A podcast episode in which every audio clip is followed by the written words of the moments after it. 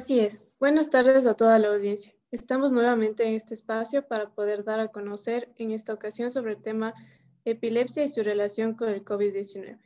Esto es PredMed, tu salud es importante. Mi nombre es Ariana Flores y estaré en conjunto a mi compañera Valeria Rojas tratando este tema. El día de hoy está junto a nosotros la doctora Erika Huartasaca, médico especialista en neurología. Adquirió su título en la Universidad de Ciencias Médicas de La Habana. Trabaja a su vez también en el Hospital Vicente Corral Moscoso, en el Centro de Especialidades Médicas Hermano Miguel y es profesora de neurología en la Universidad Católica de Cuenca. Su contacto es el 098 83 092 95. Buenas tardes, doctora Erika Huartasaca. Bienvenida a esta entrevista. Buenas tardes, muchas gracias por la invitación. Bueno, empezamos con la entrevista. Doctora, un tema muy interesante que nos ha sugerido nuestros seguidores es la epilepsia.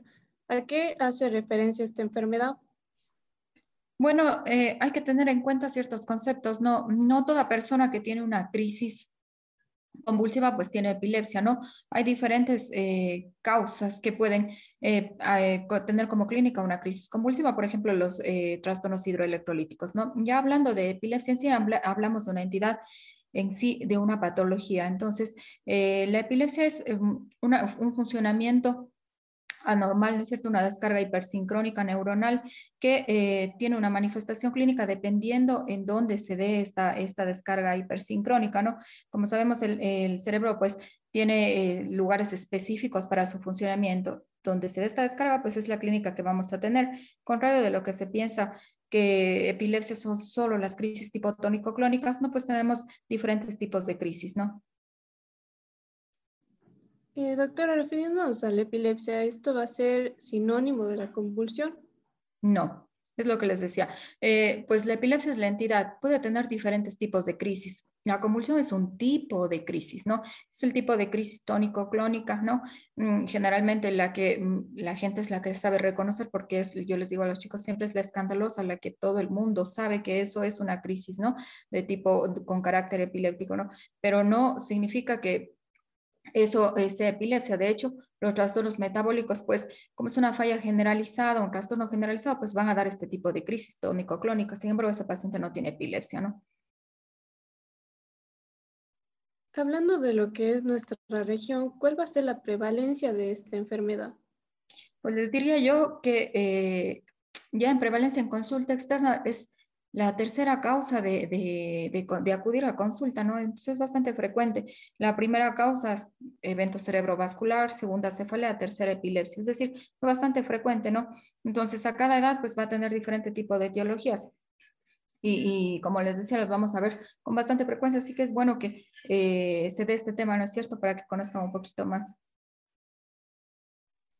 ¿Existe mayor incidencia en ciertas edades y, de ser este el caso, nos podría especificar? De hecho, hay dos picos, ¿no? En los que uno espera eh, que la epilepsia sea autolimitada, es decir, le da la esperanza al paciente de que va a tener una cura, ¿no es cierto? Entonces, la primera es en la infancia hasta la adolescencia y después en los adultos mayores, mayores de 65 años, son los picos en los que uno ve mayor incidencia de epilepsia. Siempre que se salen de esta edad, uno está obligado en hacer un estudio del por qué, ¿no? En, estos picos que les decía, pues uno podría catalogar, dependiendo de las características de la epilepsia, que son crisis idiopáticas, entre comillas, porque siempre va a haber una causa, un mal funcionamiento de canales y todo, ¿no? Pero eh, en estas dos, eh, como les decía, creemos de edades, pues uno la esperaría con mayor frecuencia de alguna manera sabe que su evolución en la mayoría de los casos es un poco más autolimitada, es decir, yo sé que el paciente le voy a tratar un tiempo y que probablemente remite la epilepsia, ¿no es cierto? Voy a tener una curación. Sin embargo, como les decía, cuando se sale de estos dos picos, pues evidentemente hay que hacer un estudio etiológico profundo a ver qué es lo que está provocando estas crisis que ya no podemos denominarlas como idiopáticas. Y doctora, hablando del género específicamente, ¿existe alguna predilección? No, pues afecta igual a hombres que a mujeres, no hay una predilección dependiente de género, no.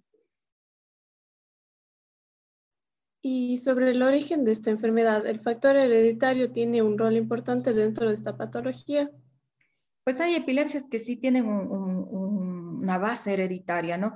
Eh, sobre todo formando parte de las encefalopatías progresivas del sistema nervioso central, es decir, que en la que la epilepsia pasa a formar parte de un gran síndrome, ¿no? Entonces, generalmente estos eh, se ven en, los pacientes que tienen, por ejemplo, enfermedades de, o trastornos del metabolismo, eh, que tienen además eh, retardo en el, neurodesarrollo y las crisis llegan a ser o a conformar parte de estos síndromes. Se dice que las epilepsias idiopáticas tienen una base genética. De hecho, se ve, por ejemplo, en familias, un primo tiene un tipo de epilepsia, ¿no? otro primo también, eh, un hermano también. Entonces sí se piensa que hay una base, de hecho, de tipo genético. Sin embargo, se han hecho estudios incluso en gemelos, pues es muy difícil hacer el estudio de todo el ADN, ¿no es cierto? Entonces, aunque se sospecha, pues recién eh, se está haciendo estos estudios, como les decía, pero sí las que están completamente identificables, como en el caso de estos trastornos o encefalopatías progresivas del sistema nervioso central que se ven en niños, ¿no? Hablando de los factores de riesgo, deben existir varios de estos que desencadenan esta enfermedad. ¿Nos podría enumerar los principales? Ya. En sí, eh, hay factores, por ejemplo, el alcoholismo es uno, ¿no? El consumo de tóxicos. Pues el paciente alcohólico usted va a ver eh, que, o dependiente anólico, que es el término correcto, ¿no? Va a ver que eh, cuando usted le priva del tóxico, ¿no es cierto? Entonces el paciente como manifestación va a presentar crisis.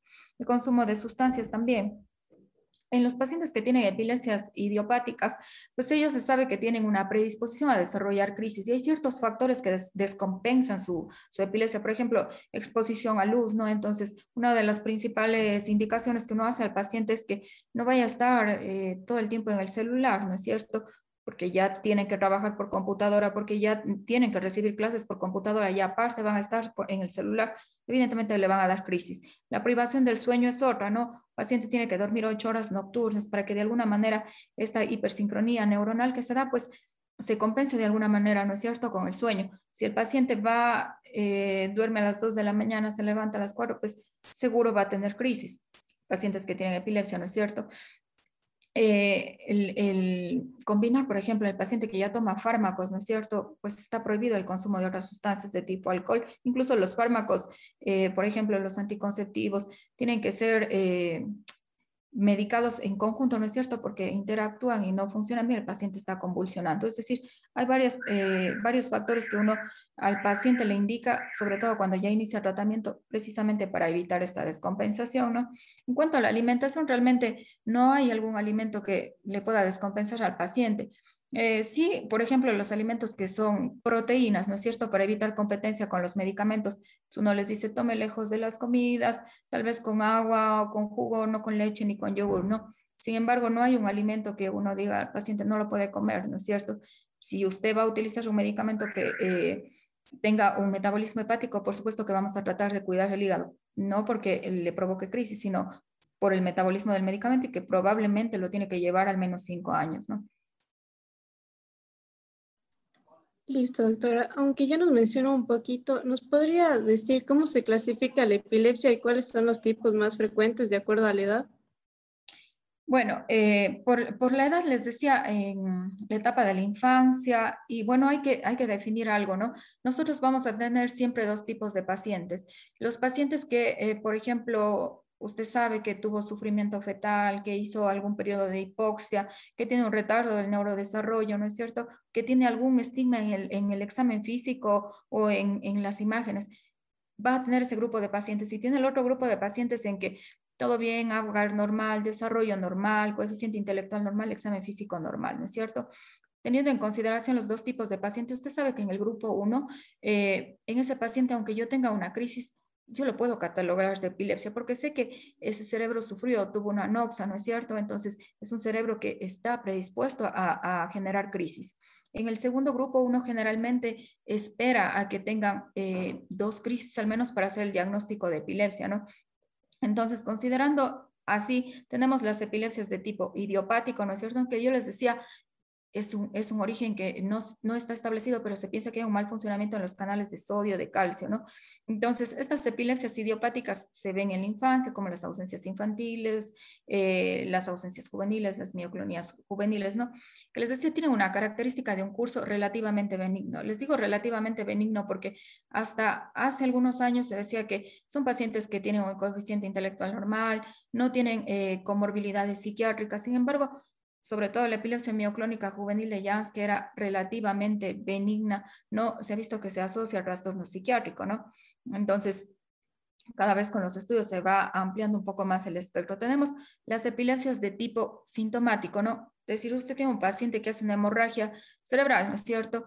Es un químico la sangre, ¿no es cierto? Le va a producir crisis. O tiene un paciente con un traumatismo cráneoencefálico, tiene un paciente con una malformación vascular cerebral, son epilepsias sintomáticas, ¿no? Yo tengo una causa claramente identificable, definida, que tal vez si la trato puedo incluso tratar o, mejorar las crisis o curar al paciente, ¿no es cierto? Tengo las epilepsias de tipo criptogénico. Cripto es de oscuro, ¿no es cierto? Génico de génesis. tienen un, origen oscuro, pero generalmente son este tipo de encefalopatías que les hablaba, que eh, son progresivas, que realmente cuando un paciente tiene una crisis no es que hay muerte neuronal, o hay un deterioro del paciente, ¿no?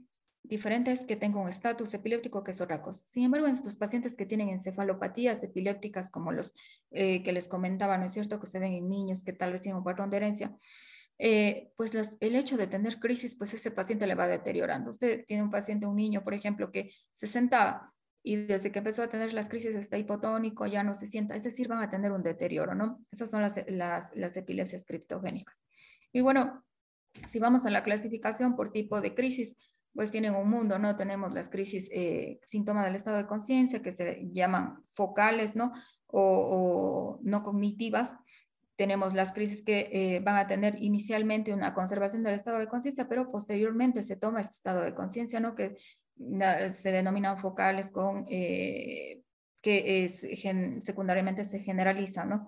Tenemos diferentes tipos, como les decía, tenemos las motoras, tenemos las no motoras, dentro de las motoras tenemos las tónico-clónicas, las tónicas, las clónicas, y en, en, las no motoras pues tenemos las ausencias, tenemos las de tipo eh, automatismos, ¿no? Son muchísimas clasificaciones, de hecho, y, también se pueden clasificar por síndromes. Mm, hay eh, la diferencia entre los síndromes que nosotros conocemos eh, de los síndromes epilépticos, ¿no? En los síndromes epilépticos, además de tener una clínica específica, va a tener un electroencefalograma específico, una edad específica, un tratamiento que va a ir muy bien para ese tipo de epilepsia, que eh, en una edad en la que aparentemente el paciente se va a curar, ¿no? Entonces tiene mayor componente un síndrome epiléptico comparado con los otros síndromes que conocemos. Ahora, hablando de las crisis de los ataques de epilepsia, ¿existe mm, algo que indique al paciente que va a presentar uno de estos? Sí, las crisis que son de inicio focal, es decir, que tienen un solo lugar en el hemisferio cerebral donde inician, ese foco puede ser muy limitado, puede ser realmente bastante extenso, ¿no? Pero se dan en una sola localización del hemisferio cerebral, uno de los dos, pues generalmente el paciente sabe y de alguna manera a veces no pueden ni explicarlo, ¿no? Pero dicen que saben que van a tener sus crisis. Entonces, este, este tipo de aviso o aura que se llama, ¿no? Eh, pues puede ser de tipo visual, por ejemplo, el paciente le insinúa que tiene alucinaciones, ¿no? De tipo auditivo, alucinaciones auditivas, incluso alucinaciones olfatorias. Es decir, los pacientes eh, de alguna manera saben que eh, va a venir la crisis, no saben que capaz eh, inicia la crisis de esa manera, pero luego tiene la crisis tónico-clónica, le da tiempo de sentarse, le da tiempo de avisar a la familia es son las crisis de tipo focal. Y bueno, en las generalizadas, que si el paciente no sabe si le da la crisis, si le dio de día, de noche, y pues ellos de alguna manera, como tienen tanto tiempo las crisis, saben que les dio porque tienen dolor muscular, la laceración de la lengua, ¿no? Eh, los carrillos o relajación de esfínteres. Entonces los pacientes aprenden a reconocer que tuvieron su crisis, no porque tengan un aviso los que tienen crisis generalizada, sino por lo que se presenta posterior en el postictal, ¿no? Y doctor, ¿existe algún signo que nos indique que el, paciente ya tuvo una crisis? Ah, esto es lo que les comentaba. A veces, y es eh, un problema en, nuestra población, sobre todo, por ejemplo, en los adultos mayores, a veces viven solos, ¿no? Pacientes que viven lejos o que eh, de alguna manera viven solos, no tenemos o no tenemos una fuente de filiación confiable, ¿no es cierto? Entonces, en este tipo de pacientes, como les decía, uno puede sospechar que tuvo la crisis, ¿no? Porque al siguiente día tienen, como les decía, mialgias o tienen la laceración de alguna de las hemilenguas o de los carrillos, o tuvieron relajación de esfínteres, ¿no? o al paciente, por ejemplo, le cuenta que tuvo alguna sensación rara y no se acuerda más y que cuando se le despertó estaba en otro lugar, no sabía lo que hacía, ¿no? Entonces, uno puede sospechar por eso, ¿no? Eh, por la clínica que el paciente le dice, sí, sí se puede sospechar. ¿Y se puede determinar la gravedad de esto? ¿O qué factores son los que intervienen? Pues eh, va a intervenir, como le decía, el, tenemos el primer grupo de pacientes, ¿no es cierto?, que yo les comentaba, en el que yo sé que eh, ese paciente va a evolucionar mal, las, las, crisis no van a responder bien al tratamiento porque tengo una causa claramente identificable, ¿no es cierto? Es un factor eh, de mal pronóstico, por ejemplo, de mala evolución, o que yo sé que no va a responder bien a la terapia farmacológica, pues es este caso de los pacientes que tienen alguna noxa pre, peri o postnatal, un retardo en el neurodesarrollo, ¿no es cierto? Crisis de varios tipos, ¿no? Es decir, el paciente siempre en la epilepsia los pacientes tienen eh, crisis estereotipadas, se llama, ¿no? Es decir, son casi de la misma semiología, inician siempre con automatismos oroalimentarios, por ejemplo, y posteriormente se generalizan, ¿no? Un ejemplo. Pero en los pacientes que tienen crisis, por ejemplo, ausencias atípicas, y tónico-clónicas y mioclonías, que tienen varios tipos de crisis, yo sé que ese paciente no va a evolucionar bien también, ¿no? Si yo tengo un paciente que ya tiene dos fármacos y no responde al tratamiento con un tercer fármaco, yo no voy a hacer nada. Yo sé que ese paciente tampoco va a evolucionar bien. Si tengo un paciente que tiene, por ejemplo, una causa sintomática o, por ejemplo, los pacientes que tienen eh, patología dermatológica asociada al sistema nervioso central, ustedes saben que las dos eh, derivan del ectodermo, ¿no? Entonces, generalmente los síndromes neurocutáneos tampoco evolucionan bien. Tienen resistencia a fármacos, varios tipos de crisis, se compromete el coeficiente intelectual, entonces son pacientes más difíciles de tratar. En el caso de las epilepsias idiopáticas que hablábamos, entre comillas, eh, uno les trata de mejor manera porque se controlan bien con un fármaco, eh, mm, tienen un tiempo autolimitado y usted sabe que ese paciente le va a lograr curar a la mayoría de los pacientes, ¿no? Doctora, hablando del diagnóstico, ¿qué métodos se deberían usar para que el diagnóstico sea más certero? Ya, el diagnóstico de la epilepsia es clínico, ¿no? A veces les digo a los chicos, uno eh, ve pacientes y con cefalea y tienen electroencefalograma y luego va a encontrar un 10% de la población que no tiene epilepsia con electroencefalograma alterado. Entonces usted no puede tratar un examen, ¿no? Si usted tiene la clínica, yo sé que ese paciente tiene crisis que son estereotipadas, que me recuerdan la activación de un área cerebral, que tienen un inicio definido, una fase preictal, es decir, libre de crisis, una fase ictal en la que está con crisis, una fase posictal, es decir, lo que viene después de la crisis. No, yo en ese paciente, claro que voy a hacer un electroencefalograma para apoyarme. Yo pienso que es una crisis focal, hago un electroencefalograma, veo y, eh, el, inicio de crisis focal, sé que me va a ir bien con los fármacos que son para crisis focales. Segundo, paciente que yo deseo evaluar el tratamiento, ¿no es cierto? Le coloqué el tratamiento y quiero ver cómo está el electroencefalograma. Voy a hacer ese tipo de estudio, ¿no? Eh, paciente, por ejemplo, que yo necesito eh, evaluar o, por ejemplo, mm, sospecho que ese paciente tiene crisis eh, de tipo epiléptico, pero crisis también que no son epilépticas, se puede dar en un paciente. En los pacientes, sobre todo que tienen componente psiquiátrico, pueden tener los dos tipos de crisis. Incluso se debería hacer un video electroencefalograma, es decir, con una cámara de video yo registro la clínica del paciente y también voy a registrar cuando el paciente está con esa clínica, cómo está la actividad electroencefalográfica. Entonces, a mí me va a permitir saber si esa clínica que tiene el paciente tiene un correlato electroencefalográfico, evidentemente estoy ante una epilepsia, ¿no? Si yo veo un paciente con una clínica sin correlato electroencefalográfico, es decir, el electro está normal, pues yo sé que esas son crisis paroxísticas, es decir, de inicio eh, súbito, no, no, no definido, pero no de etiología epiléptica, llevan otro tipo de tratamiento, ¿no es cierto? Llevan tratamiento para eh, comorbilidad psiquiátrica, por ejemplo. En el otro lado tenemos las imágenes, ¿no? Eh, la tomografía realmente nos sirve para los pacientes que ya sospecho que tienen una hemorragia cerebral, eh, o que tiene una masa, ¿no? Sin embargo, la resonancia es lo que a mí me va a ayudar para evaluar trastornos de la migración neuronal, me va a ayudar a evaluar, por ejemplo, si tengo una masa, es decir, la resonancia es lo más indicado en el estudio del paciente con epilepsia y el electroencefalograma también, siempre y cuando el paciente tenga una clínica que a mí me oriente, que necesito ese estudio porque realmente estoy ante una epilepsia, ¿no?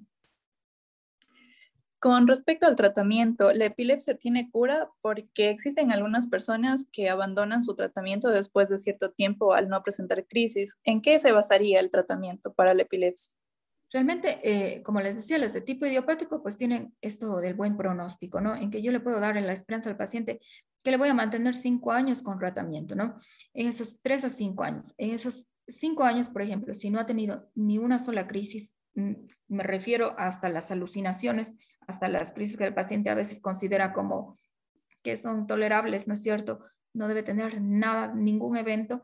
Con un electroencefalograma normal, yo intento retirar el fármaco de manera lenta, ¿no? No le puedo quitar el fármaco de, porque el paciente lleva tomando cinco años un medicamento y pues, por supuesto, capaz le produzco crisis por privación de un fármaco, ¿no? Entonces se empieza el retiro de manera lenta en los pacientes que tienen crisis idiopáticas. En el primer grupo, y por eso les decía, en el primer grupo de pacientes que teníamos con una noxa pre, peri o postnatal, pues evidentemente en ese paciente yo no voy a poder retirar medicamento. Ese paciente tiene ya un daño neuronal, tiene alguna cosa que ocurrió en, en la embriogénesis, yo no puedo retirar el medicamento porque ese paciente va a volver a tener crisis. Hay que explicarles muy bien a los pacientes que no es que ya están un mes sin crisis y pueden abandonar el tratamiento. Para lograr una eh, actividad adecuada neuronal, al menos necesito 3 a 5 años sin ninguna crisis y con un electroencefalograma normal para decir que voy a intentar retirar el medicamento en ese paciente y pues si lo logro y está libre de crisis, pues el paciente está curado, ¿no es cierto? Pero no se puede hacer como mucha, mucha de la población, muchas personas hacen, ¿no? Abandonan el tratamiento porque se sienten un año bien y el siguiente año otra vez están con, con los episodios, ¿no? Con, con las crisis. Doctora, ¿y el mismo fármaco cura todos los tipos de epilepsia, como la fenitoína o el ácido valproico? ¿O cuáles son las indicaciones para cada uno? Pues no, eh, les decía, hay, medicamentos que actúan de mejor manera en las crisis de tipo focal, ¿no es cierto? Por ejemplo, tenemos la carbamazepina, que va muy bien a las crisis focales. De nueva generación tenemos la oscarbazepina, que tiene la ventaja sobre la carbamazepina de que no va a causar las citopenias que decimos, no, no va a causar leucopenia, trombocitopenia, es la ventaja de la oscarbazepina sobre la carbamazepina. carbamazepina. El, el, problema es el costo, ¿no es cierto? Siempre, pues, las de nueva generación van a tener un, costo más alto. El ácido valproico es un medicamento excelente, diría yo, porque usted lo puede utilizar en cualquier tipo de crisis, sea focal, sea generalizada, pero eh, el problema es que es muy teratogénico, entonces sí tiene usted que escoger muy bien qué tipo de medicamento va a utilizar en nuestras pacientes. Sabe que eh, la población, la planificación familiar, pues mm, no se da tan bien en nuestra población, ¿no es cierto? Entonces las pacientes llegan ya gestando, ¿no? Si usted está con un medicamento que es teratogénico, la paciente ya pasó la etapa de embriogénesis, pues le está exponiendo a la paciente, ¿no? Siempre uno se fija en la edad del paciente, si la paciente se encuentra en una edad fértil, ¿no? Eh, el, incluso la ocupación, pues si es un estudiante y yo le voy a poner un medicamento que sé que le va a causar somnolencia, no voy a lograr adherencia en el tratamiento, el paciente va a abandonar el tratamiento, eso es muy importante. A veces el paciente no toma la medicación porque pasa todo el día como eh, con sueño, ¿no? Entonces no, no logra adherirse. Siempre hay que, hay que ubicar todos estos factores para elegir el medicamento uno, por el tipo de crisis, decíamos, hay medicamentos que son específicos para crisis focales. Segundo, eh, dependiendo la edad, dependiendo el género, dependiendo la ocupación del paciente, si tiene alguna comorbilidad también. Si tengo un paciente adulto mayor que tiene arritmia, pues no puedo utilizar carbamazepina. Depende mucho también, como les decía, el fármaco que está utilizando. Si yo tengo una paciente en edad fértil y, voy a utilizar los fármacos eh, antiguos, digamos así, ¿no? Sé que va a interactuar con los anticonceptivos, sobre todo los que tienen alta concentración de estrógenos, y uno ni le voy a tratar la epilepsia y la paciente va a quedar embarazada. Entonces, todo eso hay que considerar cuando uno va a hacer el tratamiento para epilepsia. La dosis de los fármacos depende del edad o del peso y en caso de que el paciente abuse de la dosis, ¿qué efectos secundarios desencadenarían? Pues generalmente uno trata de, calcular por kilo de peso, ¿no es cierto? sobre todo en los niños. Uno lo tiene que hacer de esta manera y realmente hay estudios que nos permiten saber si estamos con una dosis adecuada de medicamento porque mm, vamos a medir la concentración del fármaco a nivel sérico. Entonces, me permite saber si yo estoy con una dosis baja o si realmente estoy con una dosis tóxica para el paciente, ¿no? Si yo tengo un rango que me permite saber eso, que es la ventaja, ¿no? Siempre calculamos por kilo de peso, como les decía, y eh, tratando de titular, eh, generalmente se hace cuando iniciamos el medicamento al mes para ver cómo está el fármaco. Ahora, si yo tengo un paciente que está, por ejemplo, en, en una dosis tóxica, voy a ver los efectos adversos del medicamento voy a ver un síndrome cerebeloso, voy a ver un paciente somnoliento, voy a ver un paciente con temblor, eh, puedo ver alteración en, en, la biometría, ¿no es cierto? Les decía, voy a ver un paciente con trombocitopenia, trastornos de coagulación, con gingivitis, gingivorragia, hay muchísimos efectos adversos que se pueden ver por los fármacos antiepilépticos, ¿no? Yo me puedo dar cuenta por la clínica que capaz estoy con una dosis muy alta para el paciente, por lo que les decía, ¿no es cierto? Paciente que estén con hemorragias o que tienen hematomas espontáneos, ¿no? O, o que están solo enfermos, ¿no? Y cuando yo le hago la biometría, el paciente está con una leucopenia severa, ¿no? Entonces, sí hay efectos que se pueden ver clínicamente. Yo puedo sospechar que ese paciente está con una dosis tóxica del medicamento, tengo que cambiar el medicamento, tengo que asociar. Definitivamente el paciente no puede utilizar ese medicamento. Eh, ¿Se puede prevenir esta enfermedad con la implementación de algunos hábitos? Eh, pues como les decía, eh, pues los pacientes que tienen epilepsia pues ya tienen una predisposición a tener crisis. ¿Qué es lo que uno hace? Pues evitar exponerles a los factores que desencadenan, ¿no es cierto? Como les decía, abuso de tóxicos, privación de sueño, exposición a luz prolongada, ¿no? Eh, hay incluso unas gafas que evitan el contacto con la luz solar de manera directa y que les protegen a los pacientes que hay epilepsias que son muy fotosensibles, ¿no? Eh, siempre se les recomienda a las pacientes que tienen epilepsia pues que deben hacer planificación familiar porque tienen eh, mayor riesgo de alteraciones del cierre de, línea media, es decir, van a tener eh, niños con eh, labio leporino, paladar rendido, gastrosquisis, entonces todo eso hay que, eh, debe conocer la paciente. A veces tienen miedo ¿no? de, de, la gestación porque piensan que van a heredar la epilepsia a los, a los hijos. Sin embargo, es pequeño el porcentaje que tiene este patrón de herencia, como les decía. Entonces, hay que hacer también planificación y orientar a las pacientes, sobre todo eh, si, como les decía, están en etapa fértil, que tienen muchísimas preguntas. Doctor, y relacionando un poco la emergencia sanitaria que estamos pasando ahora con el tema, ¿el COVID-19 ha tenido algún impacto dentro de esta enfermedad? Pues eh, el problema es que el COVID puede ingresar, ¿no es cierto?, al sistema nervioso y lo que le va a dar es lo que una infección viral, es decir, le va a dar una encefalitis. Hemos tenido pacientes que llegan en estatus epiléptico de eh, refractario, se llama, es decir, sin control con fármacos, ¿no es cierto? Llegan con crisis que eh, realmente a pesar de que están con sedación, a pesar de que están en, una, en, un coma inducido farmacológico, ¿no? siguen con descarga de crisis. Entonces, sí, es una manifestación que se ve cuando hay eh, la invasión del, del, virus del SARS-CoV al sistema nervioso central, ¿no? Pues les diría que eh, la evolución, como les decía, tiene una presentación, pues no de crisis aislada, sino más bien de estatus, se presenta como una encefalitis, les decía. Y eh, pues la principal clínica, como les digo, son las crisis de tipo tónico clónico generalmente, ¿no? Eh, difícil de tratar, ¿no? Ustedes saben que pues un tratamiento para el COVID del sistema nervioso central realmente no hay. Lo que se trata es de bajar la viremia con el tratamiento general que se da para paciente con COVID, ¿no? Y ver cómo evoluciona el paciente, tratar crisis, tratar los síntomas que presente. Como nos estaba mencionando, eh, el COVID puede desencadenar una infección neurológica como la encefalitis o meningitis. La clínica varía y cómo podríamos confirmar que es por este virus. Pues eh, sí, como les decía, puede tener cualquiera de las dos presentaciones. Lo que se ve con más frecuencia es la encefalitis, ¿no? Pero también les puede dar una meningitis. La clínica de la meningitis es la misma que vemos en otras meningitis, ¿no? Cefalea, paciente con signos meningios.